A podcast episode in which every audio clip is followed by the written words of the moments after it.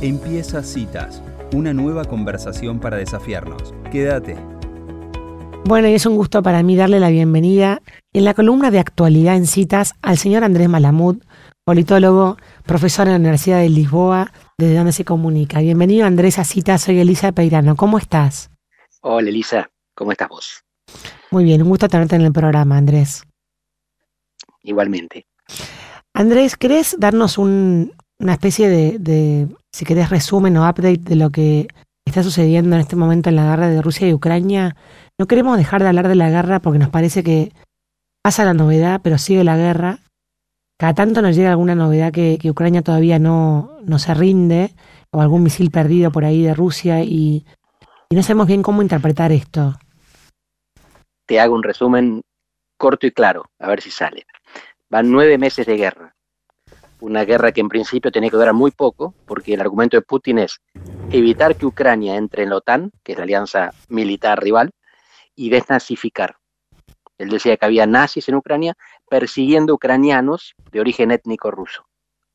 En realidad lo que hizo después de entrar en una operación especial, que es como él la llama, no la llama invasión y no la llama guerra, es anexarse cuatro regiones fronterizas.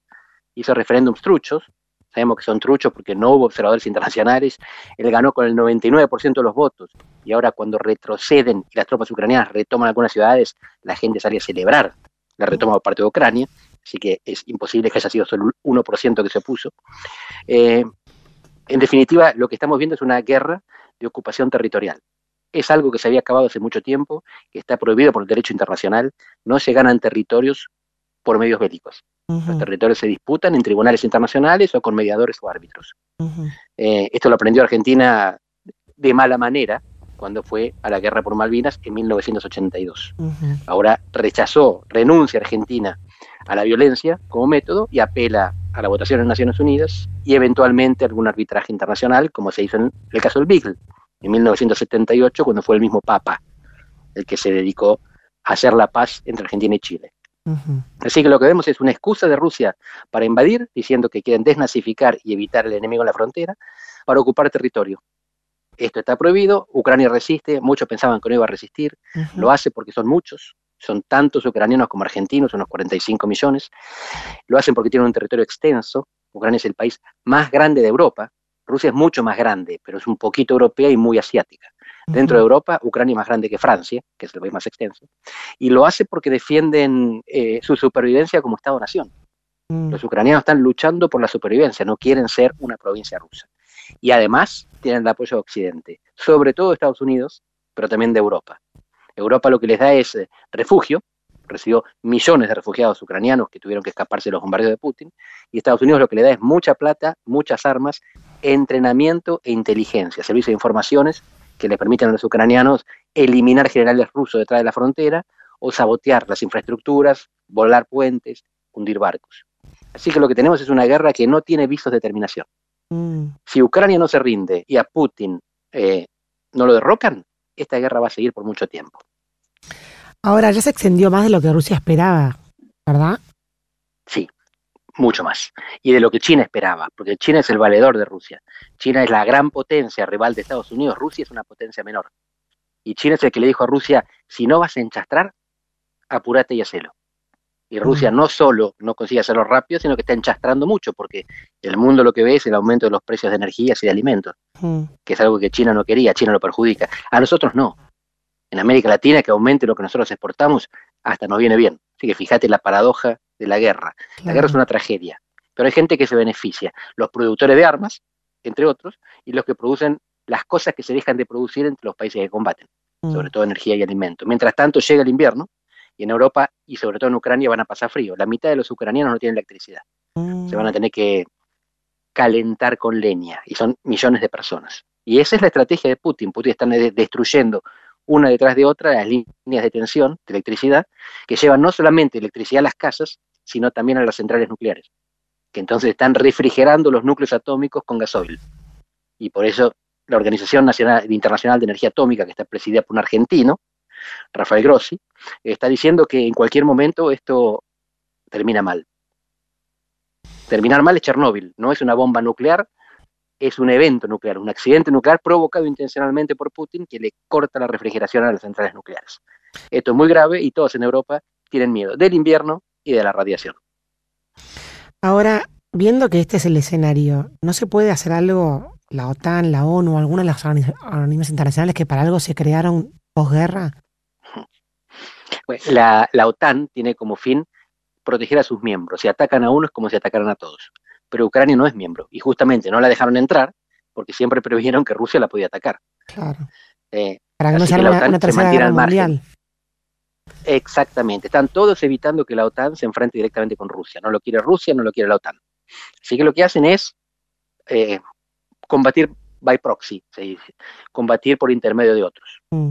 Ucrania, pero, no es que la OTAN mandó a Ucrania, Rusia invadió Ucrania.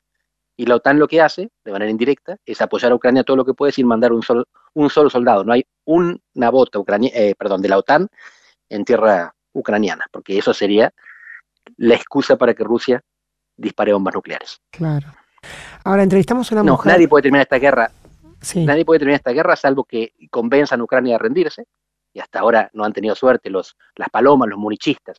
Los munichistas son los que en 1938 negociaron con Hitler y Hitler les prometió la paz. Los, munichistas, porque esto se hizo en la ciudad de Múnich, volvieron a casa en Inglaterra y Francia diciendo conseguimos paz para nuestro tiempo. Un año después, eh, Hitler invade Polonia y comienza la Segunda Guerra Mundial. Ahora los munichistas quieren que Ucrania se rinda. Los ucranianos no quieren, pequeño detalle. Mm. Está en manos de los rusos si quieren derribar o no a Putin. Claro, o sea, está en manos de, Rusia interna. Que un frente interno de Rusia logre sacar a, Putin. Rusia invade, no puede terminar la guerra. Ucrania tampoco, Ucrania es más débil que Rusia. Así que la decisión de parar la guerra es la que la empezó y no la puede ganar. Claro.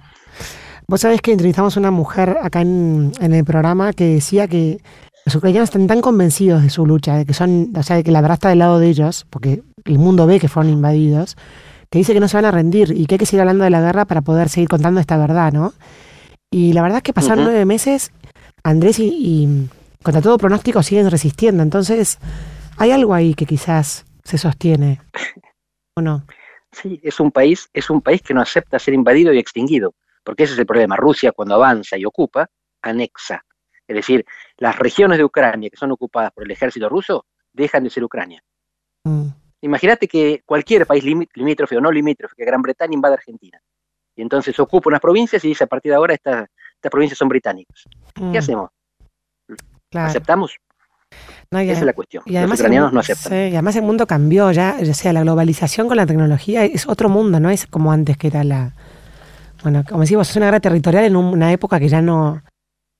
Hay otras variables, Exactamente, es una guerra global, es una guerra global porque se conquistan los apoyos, se seducen los apoyos y también hay que, hay que conseguir no solamente el apoyo en los medios de comunicación y el apoyo en la opinión pública, esto es muy importante. En Rusia no importa la opinión pública porque Putin no enfrenta elecciones. En Europa y Estados Unidos sí. Así que Zelensky le tiene que hablar también a la opinión pública occidental mm. para que no dejen de apoyar a sus gobiernos que lo apoyan a él. Mm. Yo creo que no hubo ningún líder más eh, comunicativo y carismático que Zelensky que se dio a conocer al mundo realmente, él con sus, con sus declaraciones. Así es. Em, para mí es imposible pensar un líder más apto para esta circunstancia para Ucrania.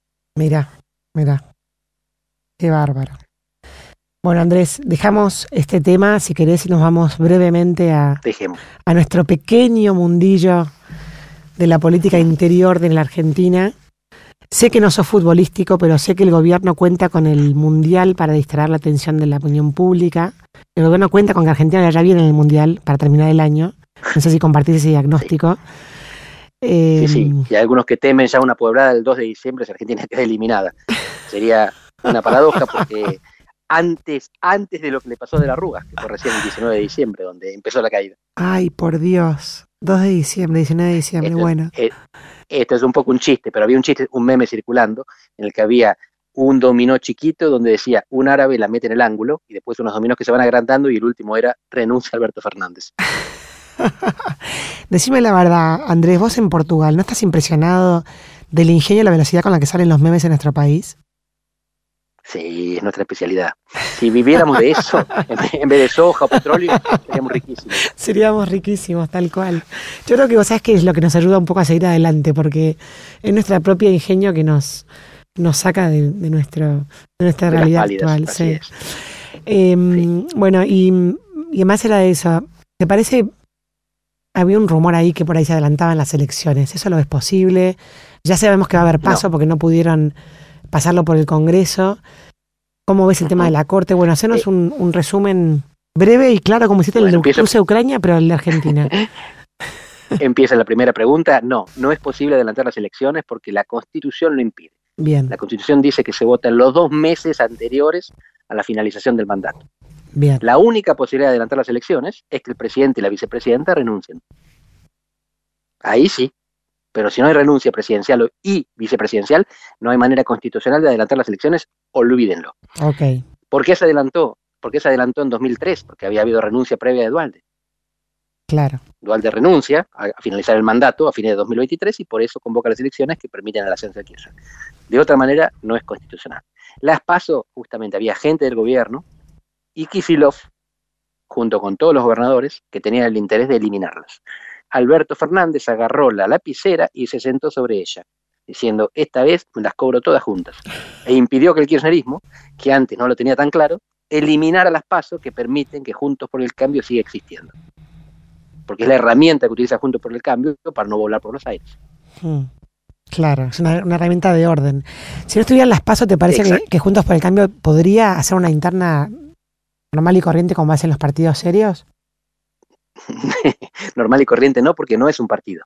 Mm. Es una alianza de partidos. Claro. Así que tendría muchas dificultades porque necesitaría primero ponerse de acuerdo con las reglas, que no son solo para elegir candidatos presidenciales, sino legisladores. Así que mm. tendría que poner un piso, una fórmula electoral, es muy complicado. Y además necesitaría la colaboración de la justicia para que le provea los padrones de los electores que no están afiliados a ningún otro partido, para que puedan participar en las primarias abiertas. Mm. Porque si solo votan con los padrones de afiliados, es radicalismo a raza. Claro. El radicalismo tiene mucho más afiliados que el PRO y que la coalición cívica.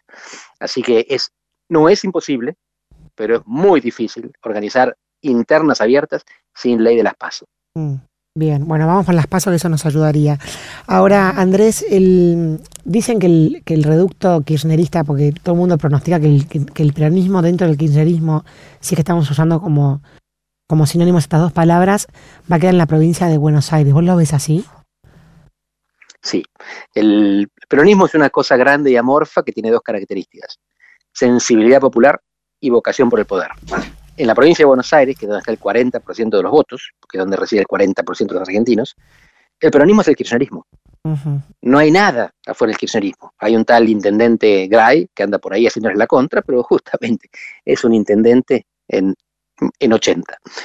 y la mayor parte de los otros intendentes que no querrían ser kirchneristas no les queda más remedio. El propio Catopodis, exintendente, quizá futuro intendente, actual ministro, tuvo que posar en la foto con Cristina, Kisilov y compañía, mirando para otro lado y con cara de pocos amigos. Pero no le queda alternativa, porque fuera del kirchnerismo no hay vida. El mm. kirchnerismo es la etapa actual del peronismo. Los peronistas que hoy no son kirchneristas, o son Schiaretti en Córdoba, o no tienen votos. El peronismo no kirchnerista es el peronismo sin votos. Ella consigue, desde la base de votos del conurbano, sentarse encima de ellos y coordinar al resto de los peronistas del país. ¿Te parece que esta estrecha, estrecha liga entre el, el peronismo y el kirchnerismo si el kirchnerismo pierde las elecciones, ¿puede acabar con el peronismo? Me resulta difícil de pensarlo, pero es posible que el peronismo se divida, que haya dos partidos que se reivindican peronistas, uno que responda más a los sindicatos y a los incluidos formalmente en el mundo salarial, y otro que responda a las organizaciones territoriales de base. Mm. Es decir, uno de los gordos de la CGT y compañía, los peronistas con corbata del norte del conurbano, y otro de Grabois. Y los peronistas que responden a los que reciben planes más que salarios. Mm. Es, un mundo, es un mundo imaginable en el que el kirchnerismo se queda representando sobre todo a los excluidos del trabajo formal y al resto se lo quedan los gobernadores y los sindicatos. ¿Qué tenés para decir de los intentos de, Cristina con el tema de la justicia? Hmm. Cristina sabe cómo funciona la justicia en Argentina. Es una justicia presionable. Está estudiado, hay libros y artículos donde muestran que los jueces fallan, sentencian, en función del poder que creen que viene. No se asustan tanto del que está si el que está es impotente. Mm. Leen la realidad mejor que las encuestas, piensan quién viene y en función de eso su sensibilidad para el fallo. Así que Cristina lo que hace es eh, cocorita, mostrarse con poder. Y mostrándose con poder, intimida, genera expectativas que a su vez generan actitudes que ella considera que le son favorables. En este momento, todo el Frente de Todos tiene todas las condiciones para perder las elecciones. 100% de inflación, más los oficialismos que vienen perdiendo en toda América Latina desde 2018. Así que los jueces están envalentonados. Pero donde ella consiga demostrar que tiene chances serias de ganar la provincia de Buenos Aires, y las tiene, porque no habiendo balotaje con el 40% que fue reelecto, entonces la van a pensar dos veces. Los jueces sabiendo que aunque gane la oposición la presidencia, el kirchnerismo va a seguir gobernando la provincia con el, 44, con el 40% de la población, que acostumbra derribar a los presidentes que no le simpatizan. Mm. Qué pronóstico, ¿eh? La última, Andrés. no es fácil Argentina. La última, Andrés. ¿Y eh, jugarán algún rol en las elecciones los partidos liberales? Esa es la gran cuestión. Con el, con el sistema electoral actual es muy difícil, porque el sistema electoral actual es restrictivo. Dificulta el, cambio, dificulta el ingreso de nuevos jugadores. Puede tener una excelente elección. Milei sacó el 17 en la última, puede sacar el 20. Pero eso es lo que sacó más en 2015. El 20% te identifica como un buen tercero. Y los terceros en Argentina no tienen destino. Argentina es un cementerio de terceras fuerzas. Mm. con, con, el actual sistema electoral, la única posibilidad de que el liberalismo haga un buen papel, es decir, salga primero o segundo, es que se rompa una de las dos coaliciones que se alternan en el poder, o el Frente de Todos o Juntos por el Cambio. Y de nuevo, con el actual sistema electoral, es improbable que se rompan. Andrés Malamud, clarísimo como siempre, muchísimas gracias por esta cita en Citas de Radio. A, vos, Elisa. Un beso grande. Adiós.